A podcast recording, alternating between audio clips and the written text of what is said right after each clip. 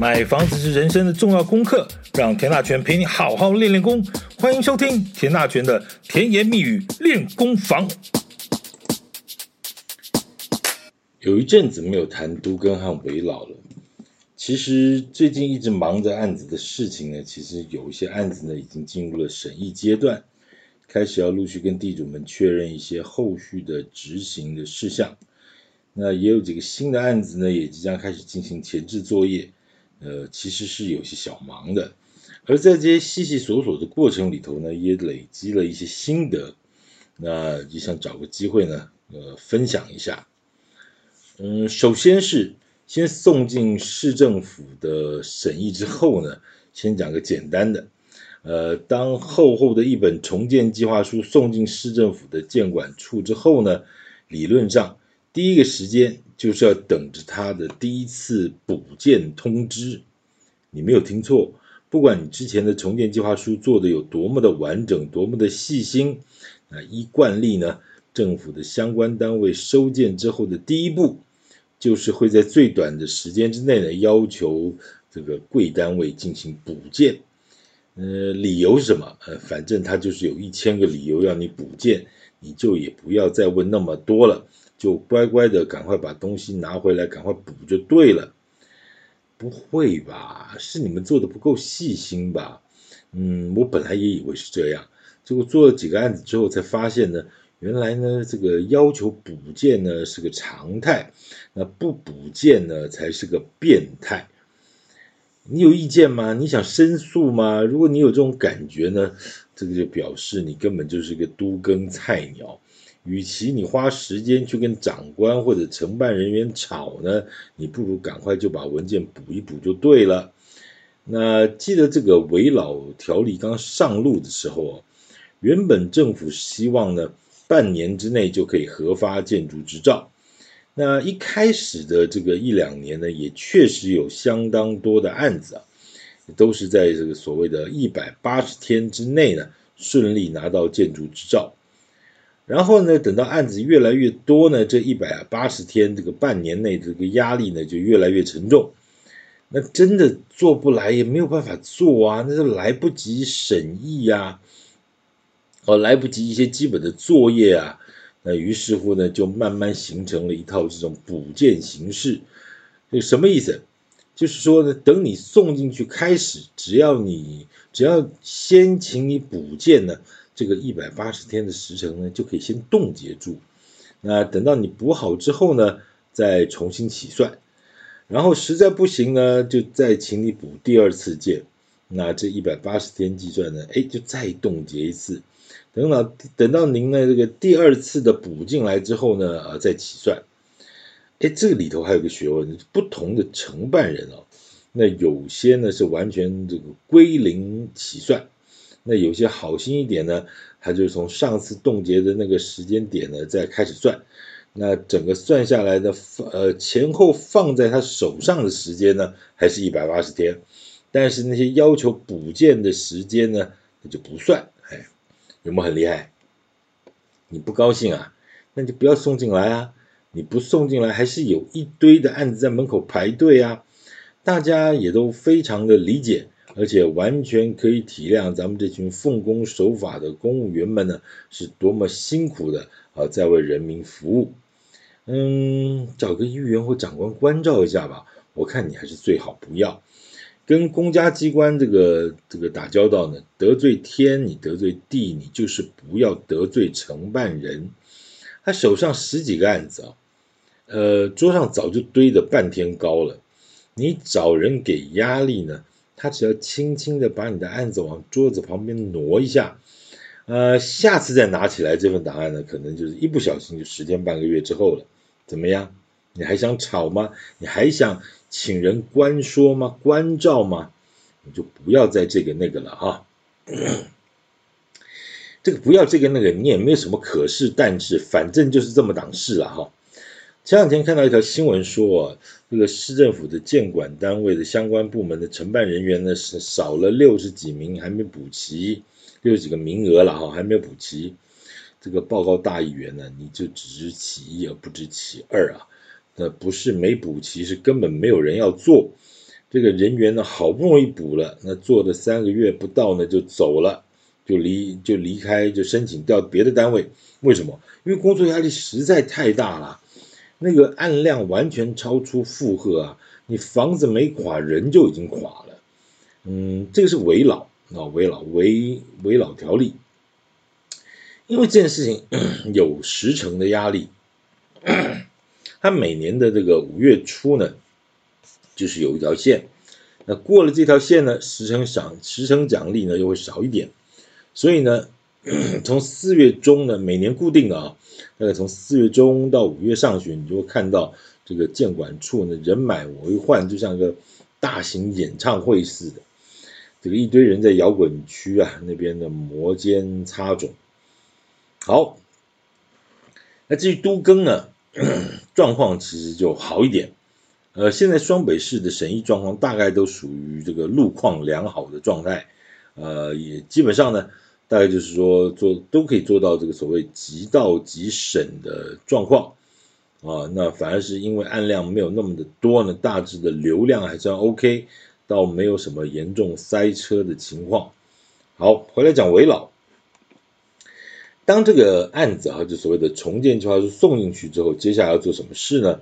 那一般来说呢，如果是自办危老改建呢，啊，这个自办的哈，那这个时候地主呢，通常就要评选两件事情，那一个是选银行贷款的银行专案的主办银行了哈，那另外一个呢就是选营造，那银行要负责贷款融资，营造要负责盖房子。这两件事就是非常重要的两件大事了。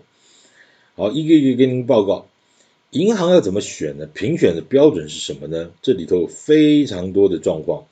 那有些银行会抢得半死，有些银行会躲得半死，那一个一个都不一样啊。有一种银行的政策呢，是因为觉得这种老百姓自办的状况呢，因为缺乏专业。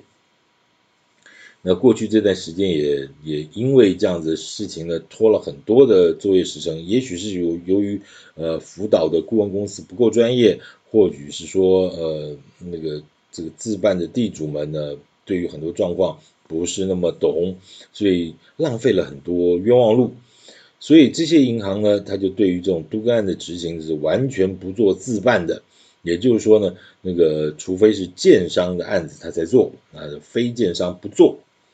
那同样的，那有种银行的状况就刚好相反，这个因为政府打房的关系哈，有些银行对于这个都更案的核贷呢，反而是不太敢放给建商，而是以自办为主。那建商如果你一定要做呢，那叫保证销售率，也就是说呢，你卖了多少我就贷到某一个成数。那为什么要这样做？因为银行担心政府打房啊，如果你卖不好啊，或是没有卖到一定的价钱呢，你建商呢，你就还就还不了我我这个银行贷给你的款，呃，所以就点点点点点，这个其实就让人觉得很圈圈叉叉了哈。政府要推都更，你左一个右一个说对这个城市安全啦、防灾啦、什么生城市机能啦，哎呀，老百姓的生命财产有多么多么多么的重要，然后好不容易做成了呢，那个贷款条件呢又叉叉圈圈啊，什么叫做你也怕政府打房，放房子怕房子卖不到一定的价钱，啊，政府就是。不就是希望说把房价打下来，让年轻人买得起吗？这到底是在说什么呢？这个房价和都更的鬼打墙啊，我们另外再找找时间再聊了啊。其实之前也都讲过，就是呃，房价不涨的时候呢，财务计划算不过，你都更推不动。那房价涨了一点呢，不管是基于什么样的理由啊，房价涨了，哎，财务计划算得过了，哎，政府又打房，希望把房价压下来。那这件事情到底要怎么样？其实我刚才讲，这就是鬼打墙了哈。好，我个人的做都更和危老呢，我们是做顾问公司，也就是说呢，呃，我们的工作和任务呢，就是帮地主呢跨逃过位，来提出那个最最专业、最合适的方案和建议，让让地主呢做最后的决定。那地主要做这个自办改建呢，有很多事情他就必须要呃形成共识来做选择。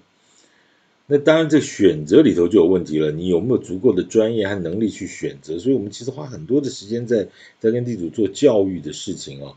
但是老实讲，每一样东西都牵了专业。你有什么办法在这个三个月、几个月之内就要学会这些专业？这几十年他根本没有摸过、没有听过、没有碰过的这种专业，确实有它的难度了啊。好，一个一个讲。比如说银行的评选啊，因为每家条件、每一家银行的条件都不一样。那如果地段条件 OK 呢，大致都可以做到这个建筑融资的全额贷款啊，因为因为他没有买卖土地的问题嘛哈，所以最主要就是银行在乎的就是说，呃，赶快借你钱把这个建筑物赶快盖起来。那利率的部分呢，现在这个阶段哈，大概我们。呃，很多银行大概都是放款在二点六到二点八啊，百分之二点六到百分之二点八都有。对，因为最近也升息嘛，哈，以前那种两什么二点二、二点三的那个时代早就过去了啊，现在大概都是二点六、二点七、二点八啊，也有喊到三的了哈。其实说穿了，就大家条件都差不多，那唯一的差别就是在执行上，执行的配合度，这大怎么分呢？就有一些公股行库哦。那也许它的利率条件很好，但是它的条条款款的限制和规定就真的非常多，而且申请的程序相对也比较复杂，要填这个填那个的东西还真是挺多的哈。这个这个相对之下，这个民营银行的优势就比较好了。所以呢，稍微分析一下呢，但是还是有个大致上还是有个差不多的一个评选标准啊，有可能利率优惠一点。然后什么账户管理费啦，或者是建金公司的这个等等的相关的费用呢，其实这都还是可以比一下了哈。啊，还有像什么呃前置费用的拨付啦，这等等这些执执行面的事情。那这营造厂的部分，这就真的有点伤脑筋了哈。呃，大家都知道这几年这个营建成本上涨的非常非常恐怖哦，那到底有差多少呢？老实说，如果你不是实际从事这个行业的人，你再讲三天三夜，你也你也听不懂，你也没有感觉了哈。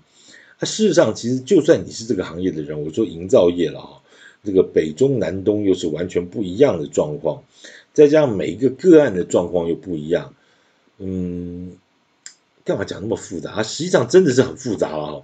我随便讲一件事情，讲几件事，你就知道它有多复杂。一块基地的大小哈，真的是越小越难做。我想这个是常事，呃，但是到底有多难做呢？我们就举几个例子。譬如说，你说盖房子，第一件事情是不是你要挖，把土挖出来，就土方嘛，对不对？你应该看过那种那个怪手在挖土的那个状况嘛，对不对？他先把这个土，这个土地基的这个土清出来。那怪手就往下挖了，那挖出来的土呢，就先堆在旁边，堆得像个小山一样。然后呢，等到这个大卡车这样一车一车呢，就把它载走啊。那就讲这件事就好，因为如果你基地太小啊，小到你挖出来的土，你根本没有剩那个没有地方可以去堆，啊没有剩余的空间可以堆。那我请问你要怎么办？那你就不能先挖哦。你只能在卡车那个来的时候呢才挖，啊，这卡车呢 也不能一口气停在马路上弄个二十台停在那儿，那不行啊。所以你只能在某些时段呢申请一部分的路权，然后怪手就在那个时候呢用力的挖，挖出来的土呢就直接运上卡车，然后就卡车就载走。就讲这一项，你有没有发现，其实那个小基地的那个。我左手挖，右手呃再走的那个施工成本其实就多很多，因为什么意思？因为如果你基地够大，你把它挖出来土就先堆在那边，然后到时候一次一次挖完，一次一但不可能一次挖完了啊，就是可能一次挖很多，然后就一次出车。它比你说我现挖现运的那个状况，其实那个成本大基地还是稍微便宜一点了啊。再来哦。你这个就跟施工的时间有关系了。那如果你是这个工地呢，是在这种都会区中，其实都跟和危老通常是在这些市中心，对不对？那如果旁边是住宅区，那是盖好的一些住宅区了哈，你大概都会区的那种礼拜六、礼拜天，你大概就不用施工了哈。这个我这个完全不像在从化区啊，你反正反正旁边没有人住啊，或者它是一个全新的从化区，你就卯起来盖吧。呃，你觉得一个礼拜施工五天，还一个礼拜施工七天，哪个成本会比较高？那当然是施工五天比较高。偏偏危老可能是在市中心区，它旁边是住宅区，它它就是一个礼拜只能那个施工五天，那成本相对就比较高了。好，再来。如果是这种市中心的住宅区，那旁边有邻房，对不对？啊，邻居的邻邻房，你在这挖呀挖呀挖，哎，最近好像很红啊，挖呀挖的，盖呀盖的，这万一中的万一，你造成邻房的损害呢？那这又是一笔费用。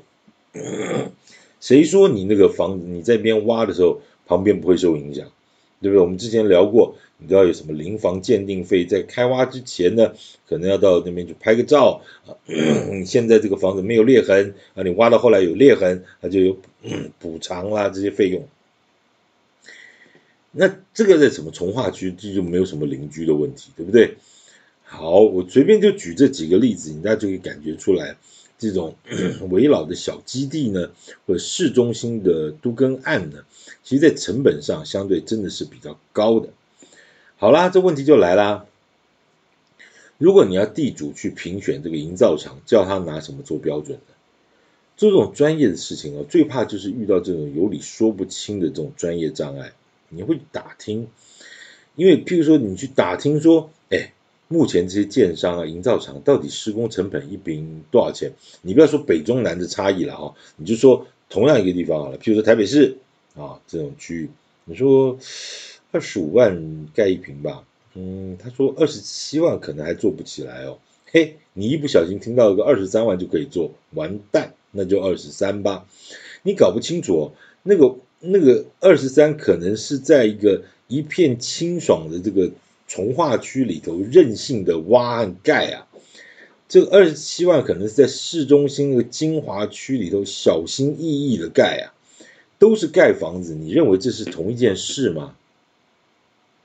那问题是反过来说，你认为这些活老百姓他会在乎什么是什么吧？那他就看数字啊。那我请问你这里头有多少的盲点？真的是能够用数字来决定吗？我们先不讲什么偷工减料，什么那些人为的事情，我们都不谈。我们就是一样的材料一样，但是问题是你在从化区里头盖啊，我是在什么都会区核心区那种旁边都盖得满满的地方施工，我在巷子里头，你在马路边，是不是都不一样？那那那怎么办？它真的是数字可以决定吗？Case by case，完全不是这么回事。那不看数字要看什么？那要看功法吗？看技术还是看业绩呢？其实老实讲，什么功法和技术啊，九十九点九趴的老百姓是听不懂的。什么叫连续壁、筏基、磅数？什么是什么？你叫这些地主他选什么嘛？他真的听不懂，那就只好来比业绩啦。那问题是呢？你在苗栗盖过学校，他在新竹盖过医院，我在桃园盖过厂办。你觉得这些业绩可以证明说你会盖一个台北市金华地区的住宅吗？不一样吗？我请问你一样吗？好，听到这边啊，你觉得到底难不难？理论上啊，专业的事情应该 就交给专业人去处理。但是牵涉到这种自身权益的事情了，这斤斤计较倒也无可厚非了哈。再来这种小基地的围老案呢，因为改建的之后的这个户数也不多，所以呢，这个规模不大呢，通常楼地板面积啦、户数都有限啊，通常也请不起什么大型的物业保全公司，可能都得依靠这个所谓的系统保全业者。我先讲一下哈，这些专业的科技保全呢，现在真的是做得越来越厉害。这种进步的速度啊，你用这种一日千里来形容也不为过。好，那这些新玩意儿呢，又是个障碍。什么障碍？一个是使用者，老人家哪听得懂这些什么科技的新东西呢？左一个电子门锁，右一个什么智慧按键。什么？你到底在讲什么啦？啊、哦，那这个这个东西加那个东西，再用一个什么什么云智慧，好不好？弄一弄，我的天呐，这个建建置费用，初期的建置费用就要两三百万，我干嘛花这么多钱呢？我干嘛要做这么多监视器啊？到底是谁监视监视谁啦？什么瓦斯侦测器不用吧？冷冻垃圾处理不用吧？会不会太费电呐？这些老人家活了大半辈子，他就没有住过一天的真正的好房子。眼看着快八十岁了，住在老公寓还在追垃圾车，他就真的不知道冷冻垃圾处理怎么回事。电子门锁，你讲的再好，他也是觉得说你还不如用一根钥匙比较习惯。你干嘛这花这么多冤枉钱？好，你想想看了哈，诶，如果花了这一大笔钱改建的改建好之后呢，你还用传统的什么喇叭锁吗？那个房价一百二十万、一百五十万，住在里头的人还要去追垃圾车吗？这个画面是对的吗？啊，重点是这些长辈们都说呢，这房子改建之后，我是要留给我儿子的，那这就有意思了。那你就让年轻人出主意吧。不行啊，年轻人哪懂？年轻人不懂了，年轻，你觉得你儿子以后还是要拿钥匙开门吗？我觉得现在其实做杜根和危老遇到最大的问题就是说，呃，其实，在整合上面就已经很难了啊。你你刚刚讲说，其实之前讲说，如果什么法规啦、专业啦那些东西，都也许它有理性讨论的这个空间，但是你碰到这种所谓真的是观念里头、脑袋里头的东西，你怎么沟通起？你甚至说你要维护到他们的权益，直接这样讲，你去外面买间房子，你就跟建设公司。他会让你东挑西挑吗？就这么回事啊，对不对？你哪来那么多意见？但是问题是，如果是牵扯到说，哎，是自办改建，那如果他对买房子这档事儿一点概念都没有，他要从哪里去评选？所以有它的优点，也有它的问题。但是总的来说呢，你这档式的要努力的路啊，还有点长。我们就大家继续努力了哈，继续看着说，呃。